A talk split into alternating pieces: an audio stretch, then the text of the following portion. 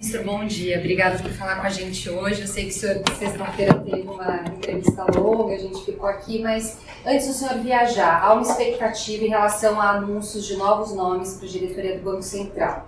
Galípolo, é, o senhor sabe bem, é um dos cotados, a mídia está dando muito isso. Essa decisão deve sair antes do embarque. O que o senhor já pode falar a respeito disso? Então, acabei de falar com o presidente Lula, né, em nome dele que eu falo, uma vez que pela lei de autonomia do Banco, eh, do Banco Central, é o presidente que indica os novos diretores. Ouvimos muita gente também, né? Quero dizer que eu ouvi é, de muita gente o perfil, o perfil mais adequado para assumir essas é, duas diretorias, sobretudo porque nós estamos vivendo um momento novo né, na história do Brasil, que é a primeira vez que um presidente assume sem poder indicar os diretores é, do Banco Central, a não ser no cronograma previsto na lei, e agora são dois diretores que ocupam o, esses assentos. Então, o que é o diretor de é o diretor de política monetária e o diretor de fiscalização. O diretor de política monetária, indicado pelo presidente da República, é o Gabriel Galípolo. Confirmado. Confirmado. E o diretor de fiscalização é um servidor do Banco Central, é, Ailton de Aquino Santos. São, por exemplo, portanto, os dois é, nomes que serão endereçados ao Senado Federal e, se aprovados, ocuparão essas duas cadeiras. Do Galípolo já é para agora, para essas duas vagas agora, não no final do ano. Não, não, estou falando das duas que estão tá bom, tá certo. à disposição. É que né? são matérias dizendo que seria no final do ano. foi batido agora, ministro, só para a gente entender em que momento o senhor falou com o presidente Lula, se foi agora durante a manhã nos despachos internos. Não, eu falei. Conversou no fim de semana. Não, eu já conversei com o presidente Lula tem um tempo sobre essa minha intenção e recebi o aval dele. É, confia absolutamente nas pessoas que estão sendo indicadas e chancelou os dois nomes. E para o lugar do Galipo, na Secretaria Executiva do Ministério da Fazenda, eu convidei o meu antigo colaborador, o Dario Durigan, para ocupar essa posição. Então, é, tudo correndo bem aí na tramitação dos nomes dos diretores é, junto ao Senado Federal, o Dario assume a Secretaria Executiva imediatamente após a posse do Gabriel Galípolo no Banco Central. Ministro, a gente está ao vivo agora na CNN, queria que o ministro só repetisse para a gente, então, os dois nomes é, que devem ser aí, é, ocupar as cadeiras do Banco Central? Diretor de Política Monetária, Gabriel Galípolo, diretor de Fiscalização, é, o Aquino dos Santos o Ailton Aquino dos Santos. Ministro, quando é, já foi né, veiculado essa possibilidade do Galípolo assumir é, a diretoria, é, o mercado reagiu, não vendo com bons olhos isso. Queria ouvir o senhor a respeito disso. Até alguns jornais hoje deram é, esse panorama do mercado, que estava reagindo muito bem ao nome dele. Senhor... Não, não. Galípolo foi presidente de banco, já trabalha comigo, a, é conhecido dos economistas, trabalha comigo já há muitos meses, é co-partícipe, co-autor de todas as políticas públicas que estão sendo é, endereçadas ao Congresso Nacional. É, só por curiosidade, né, se, se isso. É, a primeira vez que eu ouvi o nome do Galípolo para o Banco Central é, partiu do Roberto Campos Neto. Eu estava no G20, na Índia, fomos almoçar juntos e foi a primeira pessoa que mencionou a possibilidade do Galípolo ir para o Banco Central é, no sentido de entrosar as equipes do Banco Central e da Fazenda. E depois dele, muitas outras pessoas indicaram, mas a primeira vez que eu ouvi o nome do Galípolo, de quem eu não queria abrir mão, mas a primeira vez que eu ouvi o nome do Galípolo para uma posição de diretor do Banco Central, foi da parte do atual presidente. Então, a, a, nós estamos procurando entrosamento, todo mundo é testemunha do esforço que vem sendo feito de parte a parte. Não estou aqui querendo. Né, mas de parte a parte, no sentido de é, permitir uma coordenação maior das políticas fiscal e monetária, no sentido de integrar mais, de dar uma perspectiva é, uniforme para o país, um direcionamento único eu sempre fui um crítico do divórcio da política fiscal e da monetária, sempre defendi a harmonização, a coordenação das políticas fiscal e monetária, até porque uso sempre a metáfora de que são braços do mesmo organismo que tem que trabalhar por o mesmo propósito. E a interação, independentemente de eventuais divergências de timing, mas o fato é que nós estamos nos reunindo permanentemente com a equipe do Banco Central, Fazenda e Banco Central, e eu entendo que esse movimento vai fortalecer ainda mais é, a aproximação nessa direção, né, de buscar a convergência plena da política econômica para oferecer para o país condição, as condições de crescer com inflação baixa. E o senhor vê então que há uma possibilidade de aparar arestas em relação às críticas que vêm sendo Olha, feitas eu, eu, nem, o, que eu, o que eu penso é isso, que vai nos permitir maior integração e maior coordenação. Nós vamos, vamos é, dividir informações e responsabilidades, é, vamos poder estar mais próximos, fazer chegar ao Banco Central o nosso ponto de vista, assim como nós recebemos do Banco Central o ponto de vista dos técnicos. Enfim, eu, eu penso que a coordenação vai ser favorecida por essa indicação que estava prevista em lei, né, que é exatamente dentro das regras estabelecidas pelo Congresso Nacional.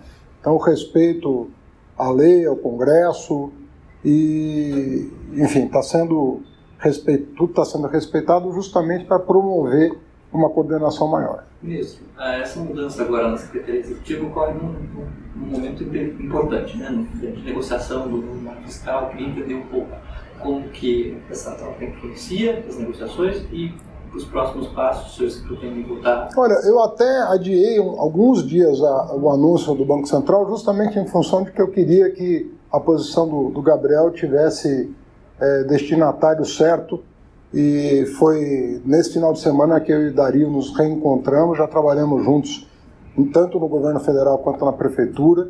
Foi um braço direito meu na prefeitura, ele já trabalhou na Casa Civil, já foi da carreira da AGU, é, então conheço o Dario há muitos anos. Passou um tempo na iniciativa privada, os últimos anos na iniciativa privada, e hoje ele está desligado justamente para a meu convite assumir essa posição, que para mim é muito cara, muito importante. Tem que ser uma pessoa que trabalha quase que por telepatia, né? tem que entender exatamente qual é a direção que foi dada para a política econômica. O Dario não é apenas uma pessoa de altíssima qualificação técnica, é uma pessoa com quem eu interajo há muitos anos e com quem eu tenho absoluta confiança de que vai prosseguir na tarefa que essa equipe que foi montada está tá perseguindo. Então, de transição? A transição é uma. A transição é são essas semanas que nós temos pela frente, né? Que é mandar o nome para cá e enquanto isso o Gabriel vai estar, tá, inclusive vai assumir o ministério agora, estou indo para o Japão hoje. Essa semana ele está assumindo o ministério e já vai interagir com o Dario. As pessoas é, que estão comigo conhecem o Dario né? até porque alguns vieram da prefeitura. Então ele, ele é figura conhecida ali do, da, da minha equipe e foi muito celebrada a, a vinda dele por todos nós. Então Ministro, nós muito confortáveis. O Galípolo é tido como um nome forte do PT, do governo, dentro do PC. Vocês acreditam mesmo que a presença dele lá vai levar o colegiado a mudar a política de, de juros? Olha, eu, eu acho que a pergunta é equivocada, porque assim, não se trata de formar bancada. Né? Você tem ali nove diretores, o presidente Lula vai indicar os nove. É o que se fala, ministro. A pergunta é equivocada, sim, mas é, mas não, é mas eu não estou falando que é sua, é o que ah, se sim. fala. Primeiro que eu nem sei se o Gabriel é filiado ao PT. Não. então, nem é filiado ao PT. Segundo lugar, que ele é uma pessoa que foi convidada para participar do governo federal por mim. Né? Sim. É, não foi indicação partidária de ninguém, foi um convite pessoal, aliás, de mim e do presidente da República. Né?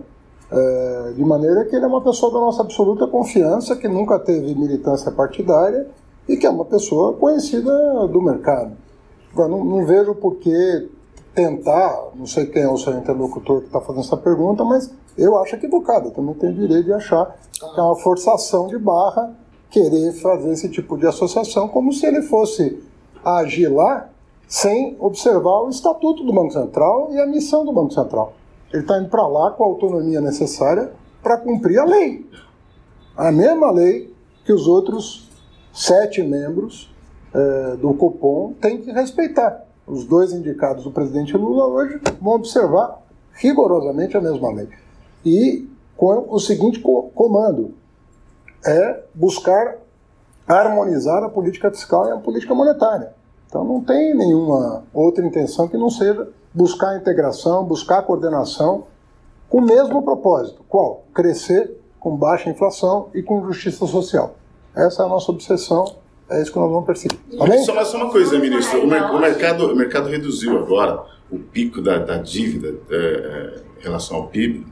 É, para 2031, era 2029 antes tal. Eu queria que o senhor, pudesse fazer um comentário sobre isso. Olha, eu respeito essas projeções, mas eu tenho um, um órgão técnico dentro do Ministério com economistas de carreira que tem é, fórmulas de projeção já testadas e aprovadas há, muito, há muitos anos. Então, eu respeito quem tem a sua própria projeção, mas eu tenho que respeitar a da equipe do Tesouro e da Secretaria de Política Econômica, que é quem trabalha. Mas, mas eu acho que é, uma, que, que, é, que é justamente porque eu tenho, tenho um arcabouço para ser aprovado aí. Eu acho que o mercado está, pelo jeito, deve estar tá gostando, né?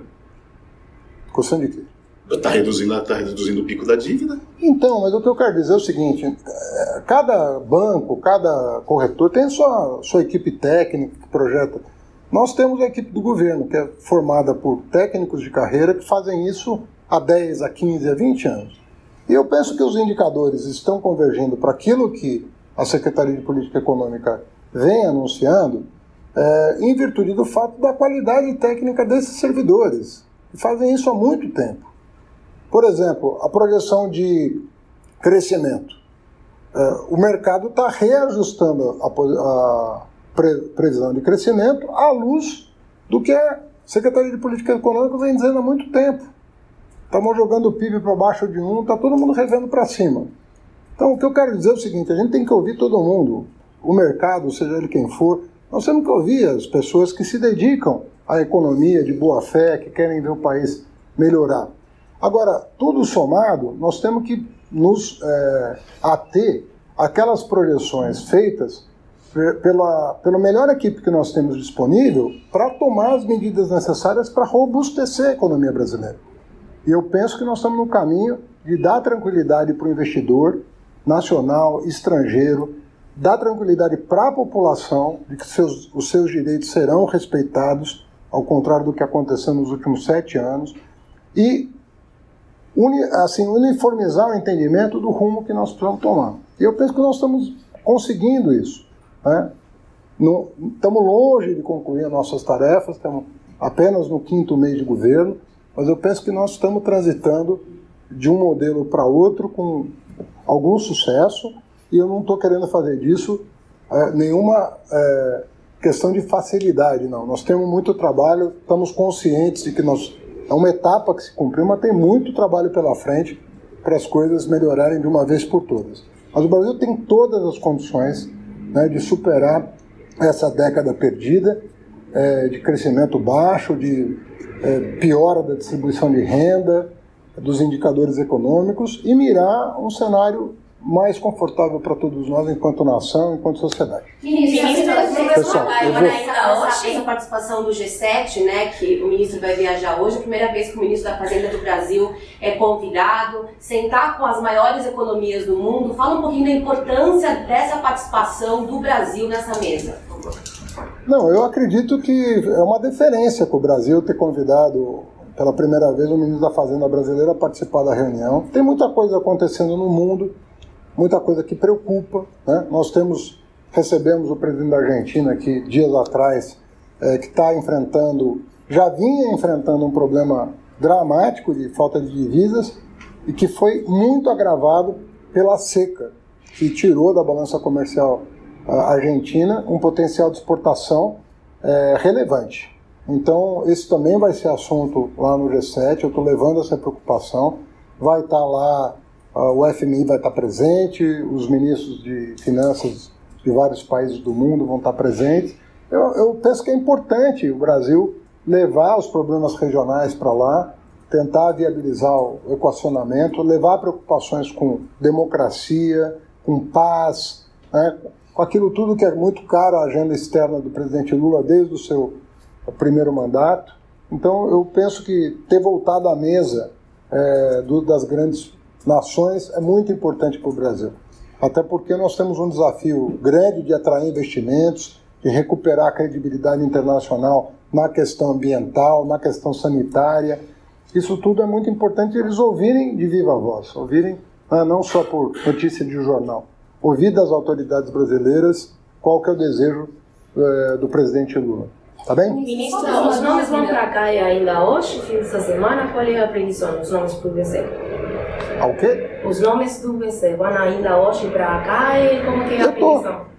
Eu estou anunciando hoje, eu não sei a Casa Civil se manda quando manda, mas vai ser, está autorizado pelo presidente da República, imagino que rapidamente chegue a, a, a CAI. O senhor é, imagina que haja alguma resistência dessas indicações? Ah, não, são duas pessoas extremamente técnicas, muito bem vistas pelo Congresso Nacional, inclusive, né? Caso do Gabriel, o Gabriel tem transitado muito por Câmara e Senado, negociado os principais projetos é, do Ministério da Fazenda ao meu lado, às vezes é, com agenda própria, uma boa relação com os presidentes da casa, com os líderes partidários. Eu acredito que nós vamos ter uma tramitação tranquila. Tá bom? Obrigado.